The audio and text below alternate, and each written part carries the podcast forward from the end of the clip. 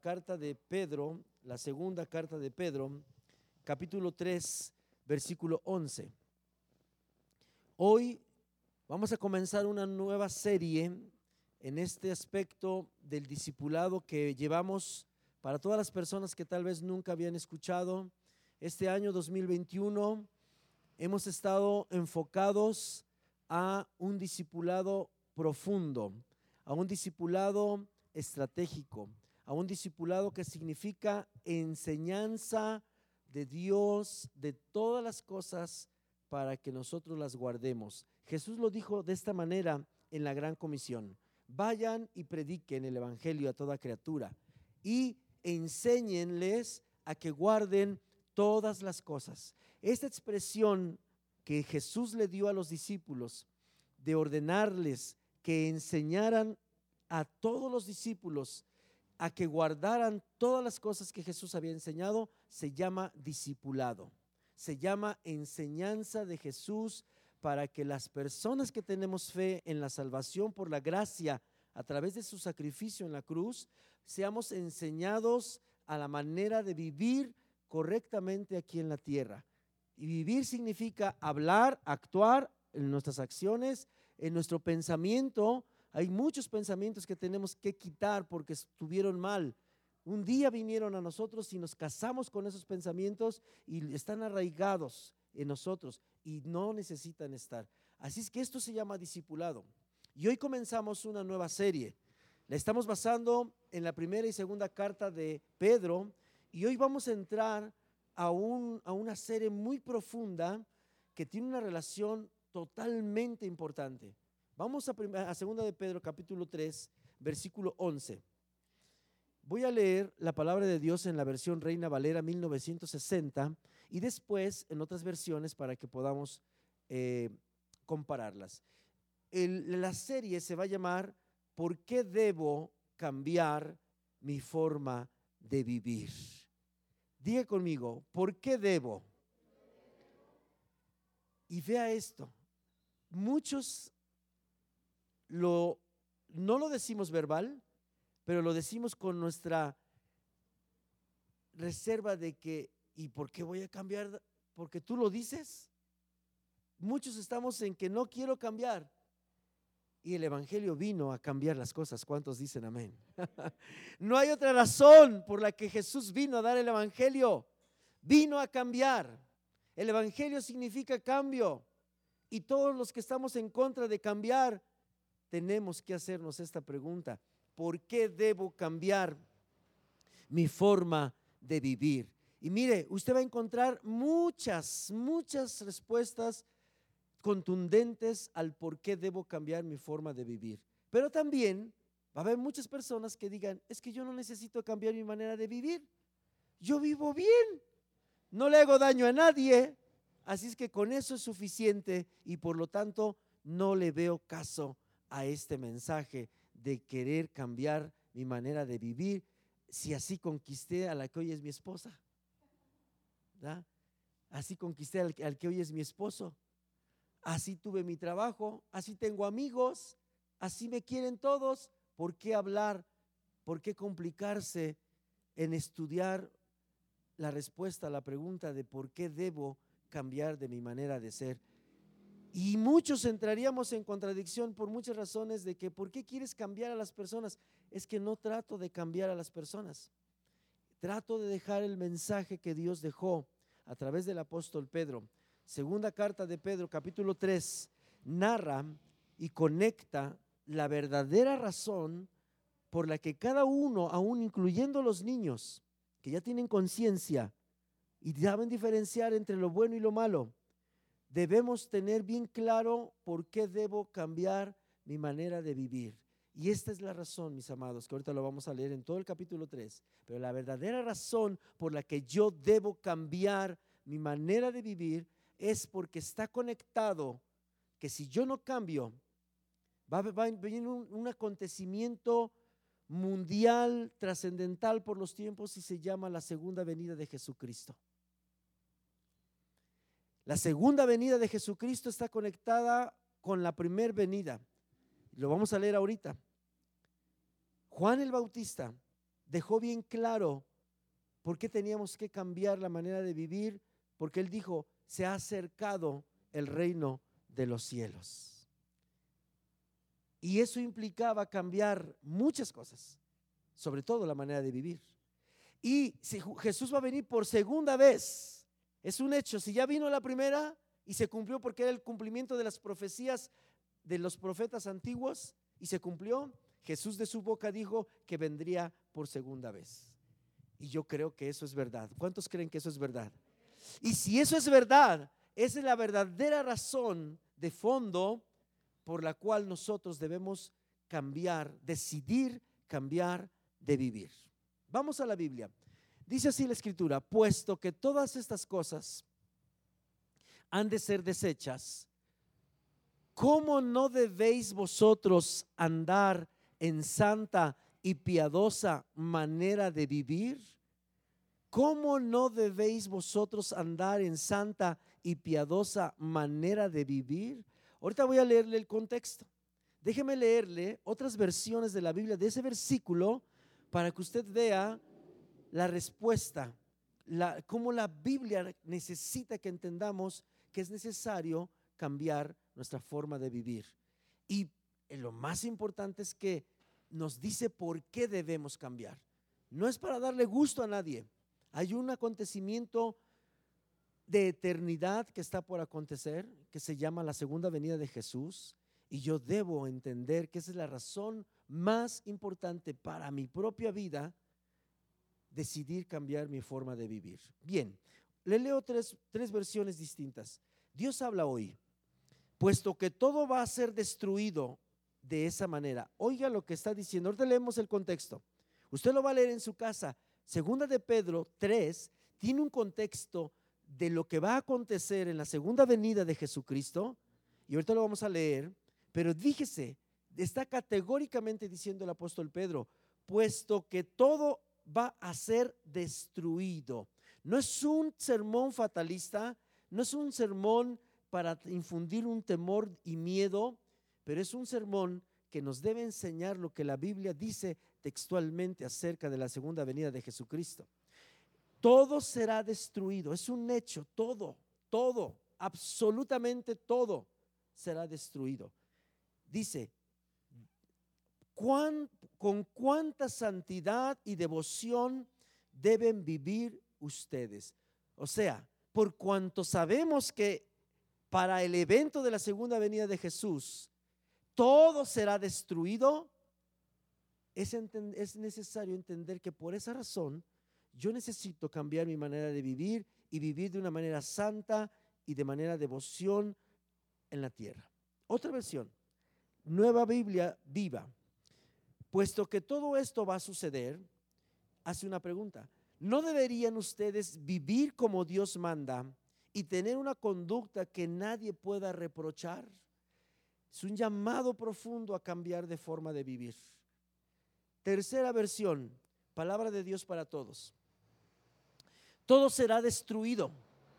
Oiga esas palabras, a mí me, me paran los pelos de punta, así. Todo será destruido, todo. Todo será destruido. Por lo tanto, esta versión me gustó, por lo tanto, o sea, si realmente nos cae el 20 y entendemos y creemos que dice la Biblia que será destruido todo para la segunda venida de Jesús y que puede ser en cualquier momento porque no sabemos cuándo, dice, por lo tanto, piensen, piensen, habla de un momento de una decisión personal y este mensaje, esta serie de, predicaciones que vamos a tomar es para que nos detengamos a pensar y tomar una decisión sabia y decidir obviamente cambiar de forma de vida. Ya no hay tiempo, mis amados. Ya no hay tiempo de seguir gastando nuestro tiempo en vivir como se nos pegue la gana. Ya no hay manera, ya no hay forma. Es el tiempo en que necesitamos cambiar cambiar la manera de vivir. Dice, piensen qué clase de persona deben ser. Esto me pone contra la pared, porque todos decimos, mira, yo soy lo que yo quiero ser. Punto. Es mi vida. Hago con ella lo que a mí se me antoje. Tú no me mantienes. cállame cuando me mantengas, dicen las mujeres, ¿no? Así. Cállame cuando me mantengas. Y eso, pues, quién sabe, ¿verdad? Y estamos acostumbrados a vivir como se nos pega la gana, como mejor nos parece, porque pensamos que es nuestra vida. Sé que esto es muy duro. Tal vez uno diga, ay, pastor, yo no vine a que usted me empiece a sermonear de esa manera. Yo vengo que usted me anime, que me aliente, que me fortalezca. Y yo espero que usted encuentre aliento en esto que vamos a estar estudiando, porque la palabra de Dios es viva y eficaz. Y cuando corrijo mi vida, créame que cuando corrijo mi vida, Dios me bendice. Termino diciendo el versículo. Piensen qué clase de persona deben ser y vivan una vida dedicada a servir a Dios. Una vida dedicada a servir a Dios. Muy bien. Bueno, esas son las versiones de este versículo. Vamos a, a la carta del apóstol Pedro. Mire, ahora sí, abróchese los cinturones para leer un poquito del contexto del versículo 11. ¿Está conmigo? Vamos a leer desde el versículo 1. Segunda de Pedro capítulo 3 versículo 1. Solo para entender el contexto voy a leer corrido. Dice la escritura, amados, esta es la segunda carta que os escribo. Y, y en ambas, oiga esto, subrayelo en su palabra, despierto con exhortación vuestro limpio entendimiento, para que tengáis memoria de las palabras que antes han sido dichas por los santos profetas y del mandamiento del Señor y Salvador dado por vuestros apóstoles. Sabiendo primero esto, que en los postreros días vendrán burladores, andando según sus propias concupiscencias, y diciendo, ¿Dónde está la promesa de su advenimiento? Porque desde el día en que los padres durmieron, todas las cosas permanecen así como desde el principio de la creación. Estos ignoran voluntariamente que en el tiempo antiguo fueron hechos por la palabra de Dios los cielos y también la tierra, que provienen del agua y por el agua subsisten por lo cual el mundo de entonces pereció anegado en agua. Y vea lo que sigue.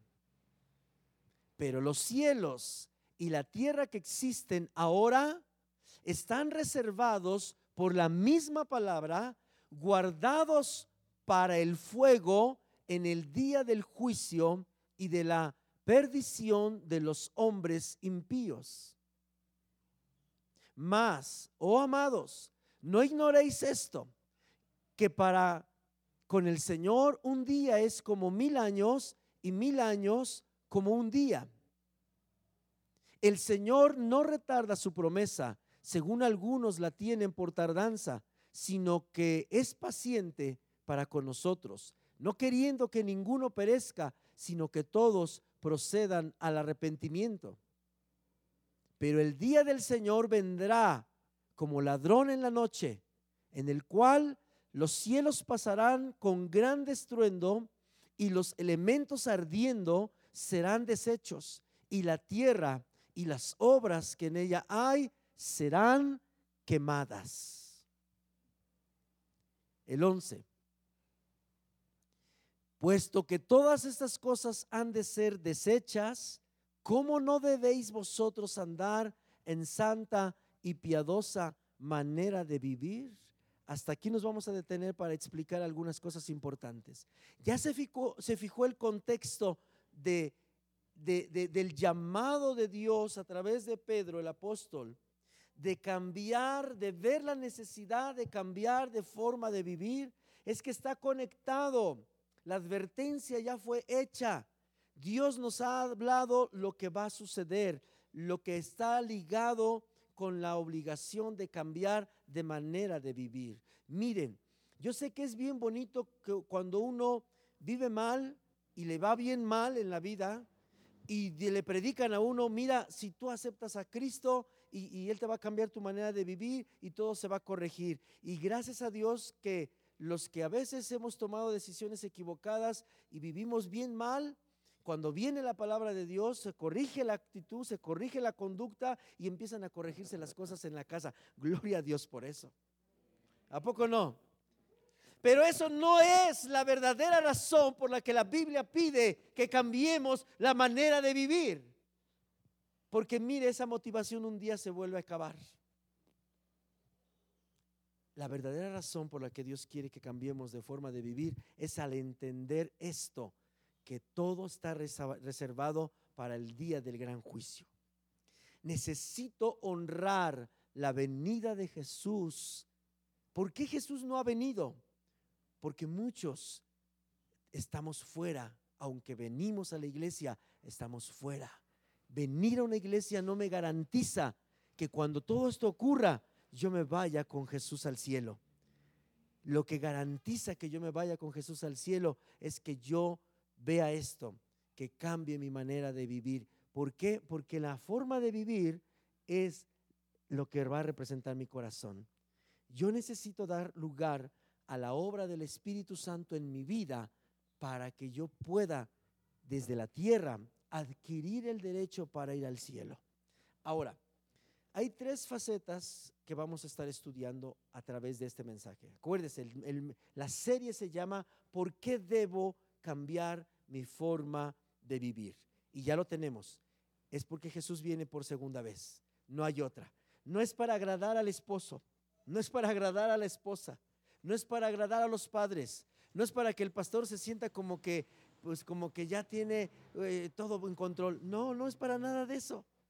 Es porque Jesús viene por segunda vez y viene por los que creemos en Él. Amén para que usted y yo podamos irnos de manera sobrenatural, como dice la escritura, que Él aparecerá en las nubes y nosotros nos iremos en el, encuentro en el cielo, para que haya una verdadera, un arrebato, una transformación sobrenatural. Yo necesito cambiar de vida porque de otra manera no me voy a ir, me voy a quedar. Y es ahí donde está el punto más importante. Tres aspectos quiero, o tres enfoques esta serie tiene como, como, como finalidad hablar de tres enfoques, de tres explicaciones, de tres formas de ver los principios de Dios, de, de asumir o de asimilar lo que me toca hacer una vez que acabo de visualizar el por qué debo cambiar de vida. Y me van a ayudar. El primer enfoque es, así, el título del primer punto es, ¿Qué dijo Jesús acerca de esto, de cambiar de manera de vivir? ¿Qué dijo Jesús? ¿Cómo lo dijo Jesús? Y eso lo vamos a basar en el Sermón del Monte. Todo el Sermón del Monte contiene las palabras, las respuestas, las explicaciones que cada persona en la tierra necesita escuchar para convencerse del por qué tiene que cambiar su manera de vivir el sermón del monte. Esa es la primera forma en la que vamos a ver. ¿Qué dijo Jesús antes de irse? Me interesa y necesito saber cómo lo dijo Jesús. ¿Por qué? ¿Por qué a Jesús le interesa que yo entienda que debo cambiar mi manera de vivir basado en que Él vendría por segunda vez? Esto me va a ayudar mucho. Segundo aspecto o segundo enfoque es cómo lo explica el apóstol Pablo. El apóstol Pablo fue uno de los apóstoles que se le conoce como el apóstol de los gentiles. Pedro se le conoce como el apóstol de los judíos. Y Pablo, el apóstol de los gentiles, entendía cómo pensaban las personas que no eran judías y les hizo saber el Evangelio, por qué debían de cambiar su manera de vivir, porque Jesús vendría por segunda vez. Así es que estaremos hablando mucho del enfoque que Pablo utiliza en la Biblia para entender los principios que me van a ayudar a cambiar mi manera de vivir. Y por último, pero no menos importante, vamos a estudiar el enfoque de los profetas, incluyendo a Juan el Bautista como profeta. Dios usó los profetas para enseñarnos, para fundamentar las razones físicas, las razones intelectuales y las razones espirituales del por qué debo cambiar mi manera de vivir. Esos tres enfoques, ¿está bien?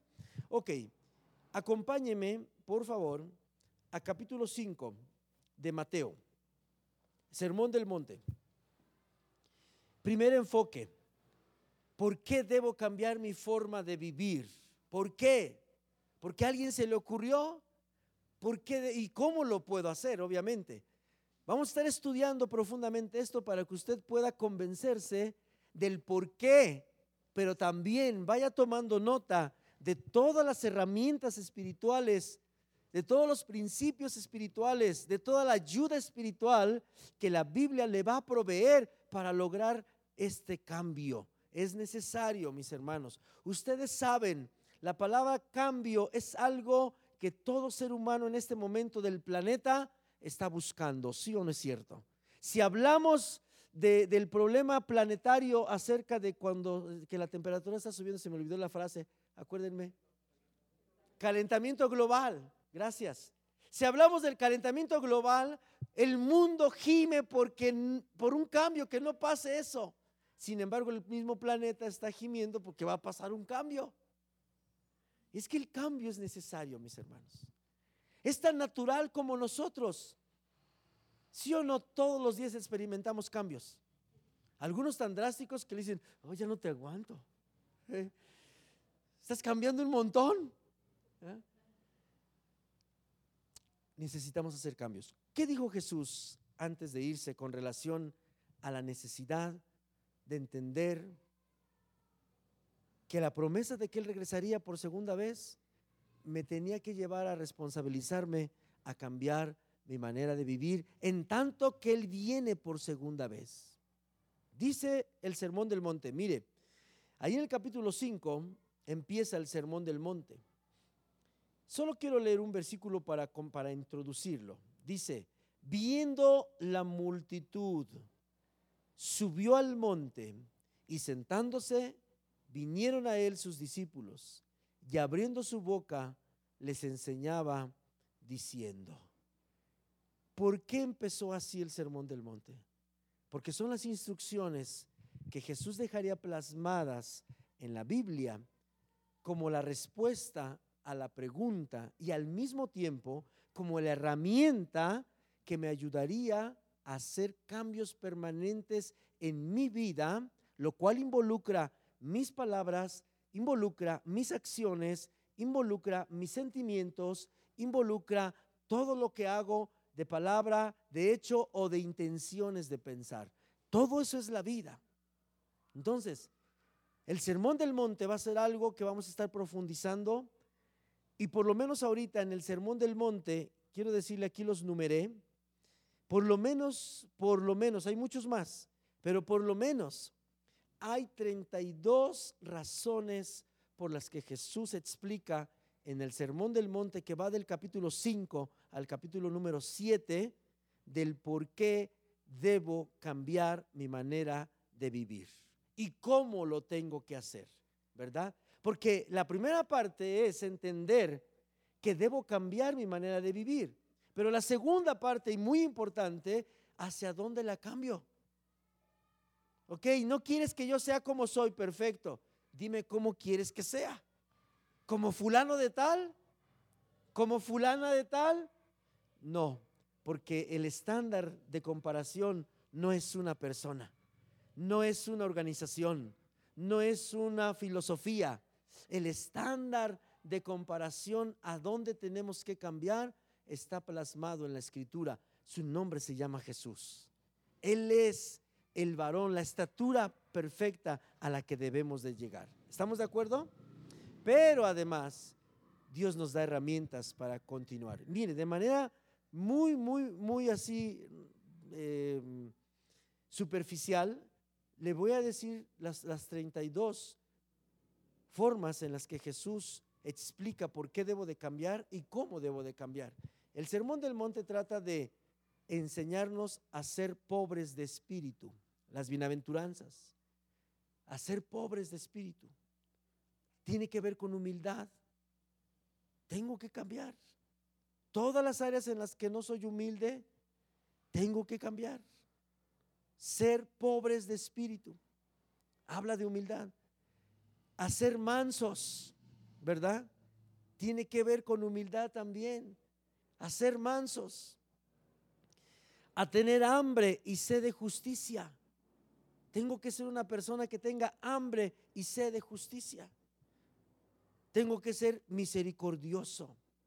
¿Por qué tengo que cambiar? Porque tengo que convertirme en gente misericordiosa.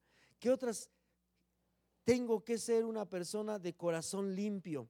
¿Será que acaso los humanos tenemos o corremos el riesgo de vivir con un corazón sucio? Claro que sí. Entonces tengo que cambiar a tener un corazón limpio. Exactamente.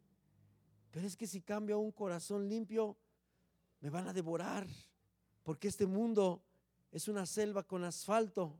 ¿Sí he escuchado esa frase? Si tú te dejas, ya eres el barquito de todos. ¿A poco no? Así dicen. Tener un corazón limpio en un mundo perverso es, no, ¿qué te pasa? Me van a agarrar de bajada. Tú no sabes lo que significa vivir donde yo vivo, ¿eh? Porque ahí no puedo tener corazón limpio. Ahí debo de sabérmelas de todas a todas. Porque si nada más me flaqueo tantito, uh, no, me comen, me comen. Y Jesús dice, no, tienes que cambiar, tienes que vivir como un corazón limpio. ¿Cómo crees? Eso no está correcto. Jesús lo dijo así. Yo los envío como ovejas en medio de lobos corazón limpio en medio de un mundo que nadie quiere tener el corazón limpio. Qué complejo, pero qué necesario. Bien, ¿qué más? ¿Por qué debo de cambiar o a qué línea debo cambiar a ser pacificadores? Esto lo he hablado muchas veces. El mundo nos incita a ser broncudos, no dejados, echados para adelante, decimos, ¿verdad? No, mi hijo, usted no se deje, usted eche para adelante. ¿Ah? Usted no, no se me agüite. Hemos sido llamados a ser pacificadores. Si te echan bronca, pues tú también. A ver de qué cuero sale más correas. A ver quién tiene más saliva. El que tiene más saliva come más pinole. Hoy fuimos llamados a ser pacificadores. Dios mío, va en contra de la naturaleza de cada uno de nosotros. Algunos más que otros. ¿A poco no? Algunos somos broncudos hasta porque nos ven y otros porque no nos ven. ¿Tú por qué no me ves? Háblame cuando te esté hablando, mírame a los ojos. Ojo, no le ha pasado. Hasta con los perros. Mira, perro, vengo de malas. Ni se te ocurra ponerte enfrente porque contigo agarro. Algunos somos así de explosivos. Tengo que cambiar a ser pacificador. No nos gusta ser pacificadores nos alimenta la adrenalina de la bronca, del pleito, de, estar en... Hemos sido ser llamados pacificadores. Tenemos que ser gente pacífica. Miren, esta le va a gustar. Todo está en Mateo 5, 6 y 7, ¿de acuerdo? Solo le estoy dando un panorama de lo que vamos a hablar. ¿Por qué debo de cambiar y en qué líneas? Debo gozarme y alegrarme en medio de las dificultades Mateo 5.12. Lea conmigo el Mateo 5.12, por favor. 5.12 dice, gozaos y alegraos, porque vuestro galardón es grande en los cielos, porque así persiguieron a los profetas que fueron antes. Oye, espérame, eso está mal. ¿Cómo crees que me voy a alegrar si va bien mal mi, todo mi alrededor?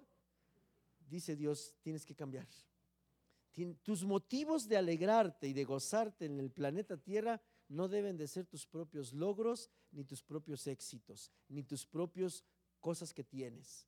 Dice, alégrate porque tu galardón es grande en los cielos. Dios se va al extremo, mis amados. Debo de cambiar.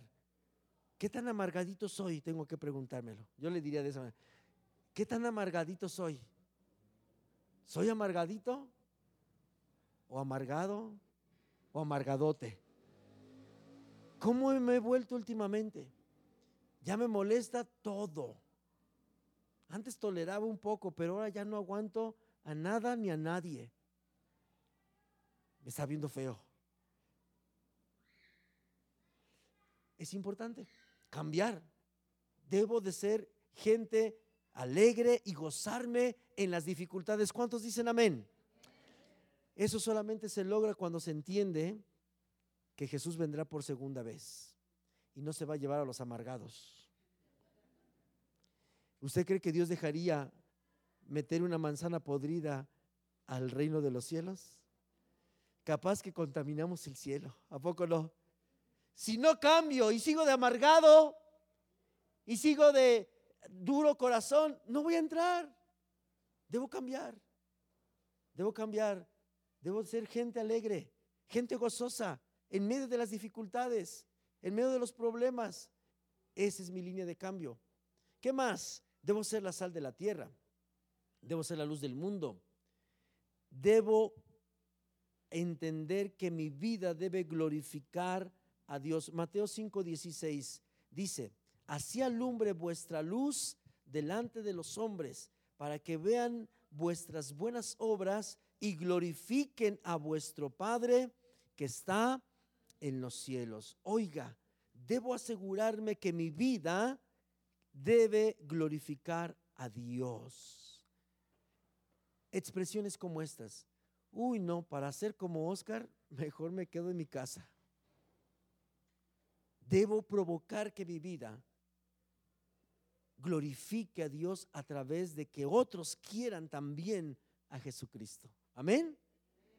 A ese punto debo de cambiar. Oye, entonces tengo que dejar esto para que otros se acerquen a Dios. Exactamente. Debo abandonar esto porque esto no está dejando que otros glorifiquen a Dios. Exactamente, debo de, de cambiar para que mi vida, a través de mi vida, glorifiquen a Dios y quieran también otros de Jesucristo. ¿Qué más? ¿Qué más enseñó Jesús? Debo aprender a hacer lo justo delante de Dios. El versículo 20, lea conmigo el versículo 20. Porque os digo que si vuestra justicia no fuere mayor que la de los escribas y fariseos, no entraréis en el reino de los cielos. Esto lo traduje con estas palabras. Debo hacer lo justo delante de Dios. Esto es importante. Muchos actuamos en nuestra propia justicia. Muchos hombres decimos, antes que diga que le doy para el gasto. Porque ni se lo merece. Si tú supieras, antes que diga, actuamos en nuestra justicia. Y dice este versículo, que debo cambiar. Señor, ¿esto es justo? ¿Te parece justo que yo a mi esposa le dé unos zapatos de 20 centavos? ¿O se merece unos de 80 pesos? Porque yo me compré unos de 120. ¿Qué es lo justo, Señor? Primero ella o yo. Y entonces cuando ponemos de referencia, híjole, cambiamos, hacemos las cosas no de acuerdo a mi justicia, porque mire, mi justicia siempre va a ser esa. Nadie se merece nada. ¿Quién es el que va a trabajar? Yo, ¿no? ¿Quién es que se levanta temprano? Yo, ¿no? ¿Quién es el? Pues, yo, yo, yo, el puro yo, yo. ¿Saben mi justicia? Nadie se merece nada. El único digno de gastarse su lana del trabajo soy yo. ¿A poco no? Es un área nada más, ¿no? Muchos hacemos la justicia conforme a nosotros creemos que es justo. Pero no hacemos lo justo delante de Dios. Señor, ¿qué es lo justo? Y mire, a la inversa, cuando un hijo se porta mal, creemos que lo justo es, no, pobrecito, yo sé lo que se siente cuando un papá no lo comprende, cómo le voy a castigar, cómo lo voy a reprender, cómo le voy, yo sé lo que se siente cuando tu papá no te quiere y cuando te... Y empieza uno a recordar su infancia. Y uno dice, no, no es justo. No, ¿cómo crees? Y ahí está el pleito de la esposa con el esposo. No, pues mira, tú a ti como te pegó todo el tiempo tu papá, quieres hacer lo mismo con mi hijo. Uno va a la Biblia. ¿Y qué dice Dios con respecto a la justicia de la disciplina? Sí, cuando tu hijo se porta mal, no te preocupes, cómprale un carro automático Ferrari color rojo y pues, dáselo, no pasa nada. Así dice la Biblia. ¿Qué dice que debes hacer con un hijo que está rebelde? Corregirlo. Y muchos somos así. No, pues que yo ya sé lo que se siente, mi experiencia. Y no, no corregimos. Porque en nuestra justicia decimos, no, pobrecito. Pero en la justicia de Dios, qué pobrecito ni qué pobrecito. Aquí es disciplina. Y muchos rehusamos corregir a nuestros hijos. El otro extremo, ¿no? Tenemos que cambiar. Los que somos de corazón de pollo como yo, no levanten su mano, pero cambiemos.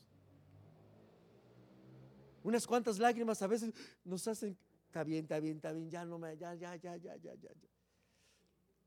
Muchos corazones de pollo tenemos que cambiar a corazones de gallos. No nos te dejes apantallar. Buscar la justicia de Dios es una línea de cambio. Tenemos que cambiar. No busquemos nuestra propia justicia, sino lo que Él dice. Si hay que disciplinar, hay que disciplinar.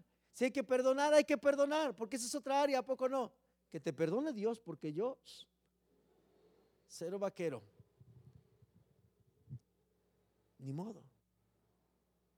La Biblia habla de suplir, que los que somos cabeza debemos aprender a suplir. Y a veces no la creemos tanto que creemos que somos los que suplimos.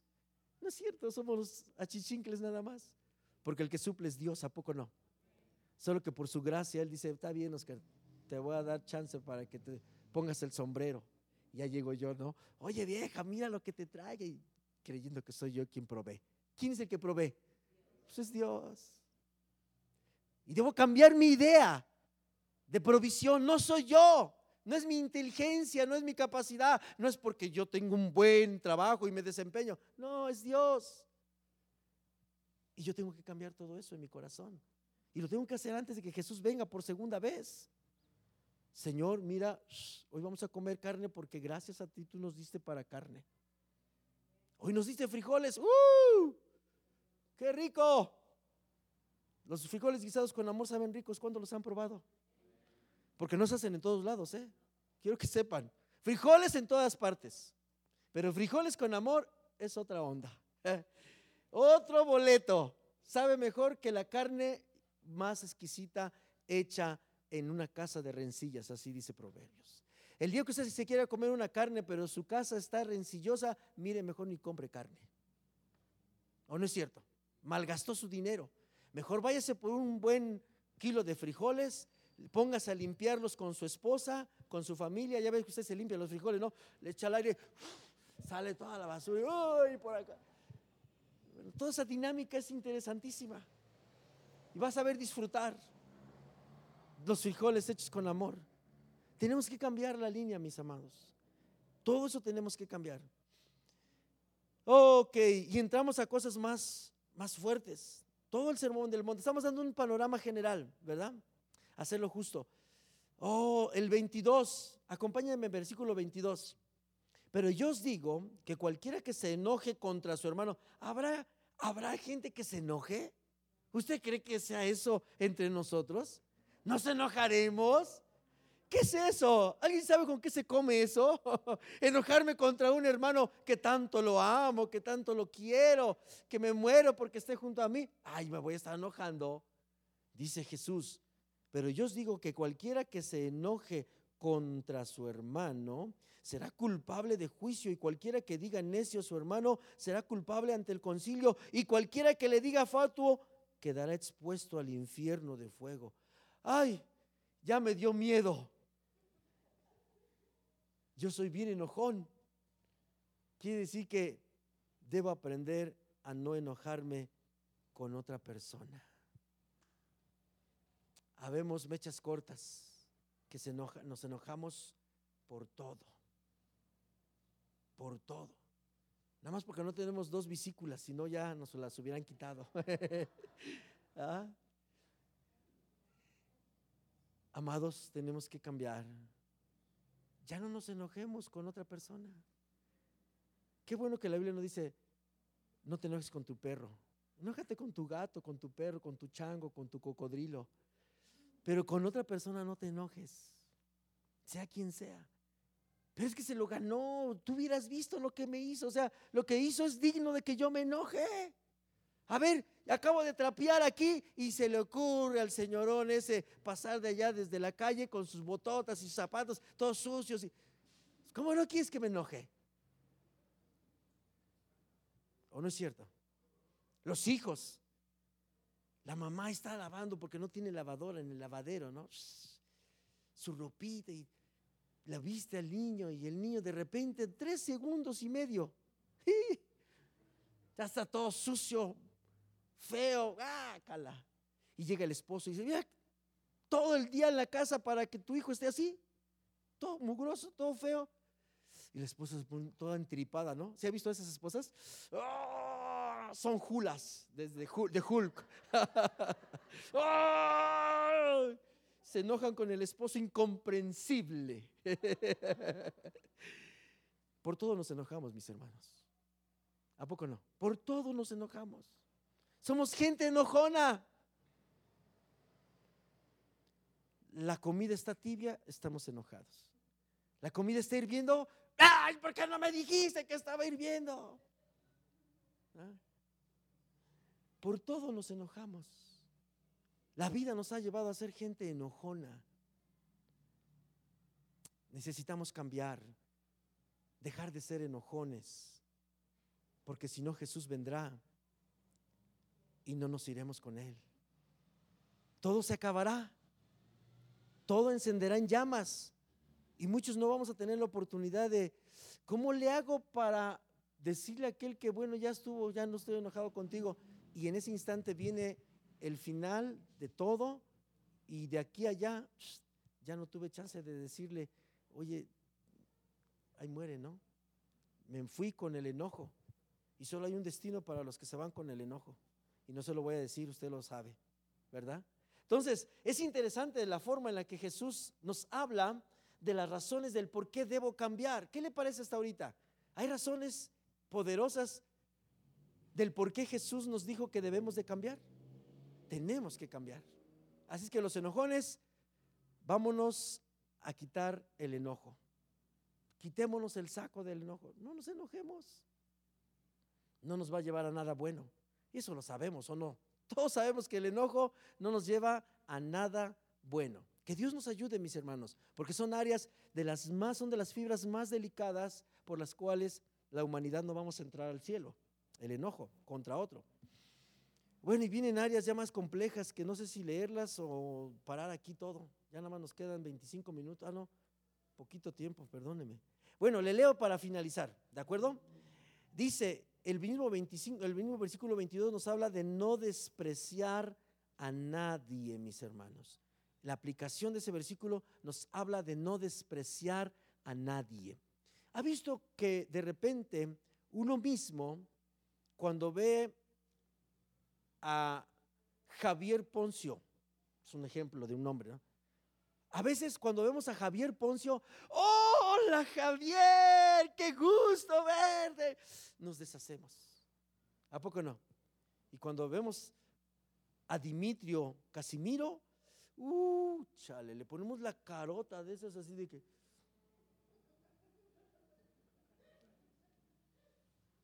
Hacemos diferencia en las personas. No debo de despreciar a nadie. Algunos somos tan descarados que literal, ¿eh? están los dos, Demetrio y el otro que ya se me olvidó el nombre, y, y a este lo abrazamos, y le pegamos y lo colgamos, y al otro así literalmente, ¿eh? una barridota de esas de pies a cabeza y ni lo pelamos. Despreciamos a las personas. Tenemos que cambiar. Tenemos que cambiar. Mire, entre parejas pasa esto. Cuando vamos o estamos en casa y nos visita la suegra, Se nos cae la cara así. Pero viene mamá o papá. Hola mamá, papá. De verdad, es un problema gigantesco. El pleito eterno de suegros, yernos y eso es un asunto que hay que cambiar. ¿O no es cierto? Hay que cambiarlo. Eso era antes, ¿a poco no? Pues así nos enseñó el mundo ama la, ama la hija y odia a la suegra. Mientras ames a la hija, la suegra se va a dar por bien servida, no importa que la odies. Pero debemos de cambiar eso. Debemos ser gente que no desprecia a las personas. Debo amarlas por igual, aunque estén feas y no te gusten, aunque no te guste cómo se peinen, aunque te choque que cómo se viste, ay, es que me da coraje cómo se viste. Algunos así despreciamos porque ¿cómo se viste? ¿Cómo se peina? ¿Cómo camina? Es que se quiere la divina garza. ¿cómo, no, no, quieres que la desprecies? Y mira, híjole, me... hay que cambiar todo eso, mis amados. Debemos estar dispuestos a dejar todo eso abandonado, porque todos tenemos un poquito de todo esto que estamos hablando. No porque se lo platique yo, no, ni tampoco nadie de ustedes vino a platicarme lo de su otra persona, no, nadie, nadie vino con el chisme, no. Jesús lo escribió hace dos mil años, porque es la esencia de los corazones de la humanidad que estamos en este momento sobre el planeta. Y es lo que nos está estorbando para poder irnos al cielo. Y es lo que tenemos que cambiar. Cosas reales, cosas realmente que afectan nuestra vida personal, nuestra vida familiar, nuestra vida en la tierra, nuestros hijos, pero sobre todo nos estorba para entrar al cielo. Nos estorba completamente. Y mire, de ahí en adelante ya no quiero detenerme, pero empiezan cosas interesantes. Reconciliarse con las personas. Mateo 5, 24. Es un arte reconciliarse, mis hermanos. De verdad, es un arte reconciliarse con una persona. Si quiere que lo perdone, que venga y me pida perdón. O sea, sí, sí, estoy dispuesto a reconciliarme, pero si quiere, que venga. Y algunos le añadimos, un sábado como a las 12 del día porque no me levanto temprano. Es un arte reconciliarte con alguien, de verdad. No nos sabemos reconciliar con las personas. No hemos aprendido. Y tenemos que aprender a reconciliarnos. La vida de fe es una vida de reconciliación todo el tiempo. ¿Qué pasa con nosotros, con Dios? Sí o no todo el tiempo nos estamos reconciliando con Dios. Señor, perdóname, no quería yo pegarle a mi esposa, se me pasó la mano, pero... ¿Y qué hace Dios? Se reconcilia con nosotros. ¿O no es cierto? Dios es sabio para reconciliarnos. Muchos pensamos que la reconciliación es solo una vez, ¿eh? O sea, te voy a perdonar una vez y eso mira, así como que, ya porque estoy haciendo un extra, así como que, la excepción. No hemos entendido que la vida cristiana es una vida de reconciliación constante, siete veces siete, sobre un mismo asunto en un día. Uy, ya se nos complicó. Tenemos que ser gente que aprenda a reconciliar, mis amados. Y mire, casi termino ya, se me acabó el tiempo. Termino con esto. ¿Sabe cuál es el principio de la reconciliación? Y no lo hemos tomado en cuenta. ¿Quién tomó la iniciativa para reconciliar al hombre con Dios? ¿El hombre? Dios. Dios dejó el cielo, tomó la iniciativa, se puso al nivel del hombre y vino a enseñarnos cómo era la reconciliación con Dios. Esto se nos olvida a muchos de nosotros. No tomamos la iniciativa para la reconciliación. Muchos dejamos pasar años, décadas. bueno, muchos se van de este planeta sin tomar la iniciativa de la reconciliación. Tú tienes que tomar la iniciativa del... Es Dios. Cambiar. Oye, no, espérate. No, pues si tú no fuiste el culpable, ¿cómo vas a ir a rebajarte? No, cambia. Cambiemos todo esto porque es la línea del cambio. El hombre nunca iba a hacer nada por estar reconciliado con Dios, ¿no es cierto? De su propia iniciativa nunca iba a salir la intención de, no, pues si la regamos, ese Adán y esa Eva, ya le bien gacho la regaron, vamos a ver, hacer algo, ¿no? Con Dios. Nunca fue Dios quien mandó a Jesús a reconciliar a la humanidad con Él. ¿O no es cierto?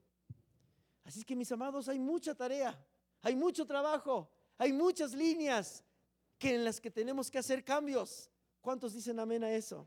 ¿Tomó nota esta mañana de algunas de ellas? Lo invito. Esto nada más fue una, un, un sermón introductorio de lo que vamos a estar viendo. Sermón del Monte, capítulo 5 al 7. 32 expresiones como explicación y herramientas que Jesús nos dejó para explicarnos por qué debo cambiar mi manera de vivir.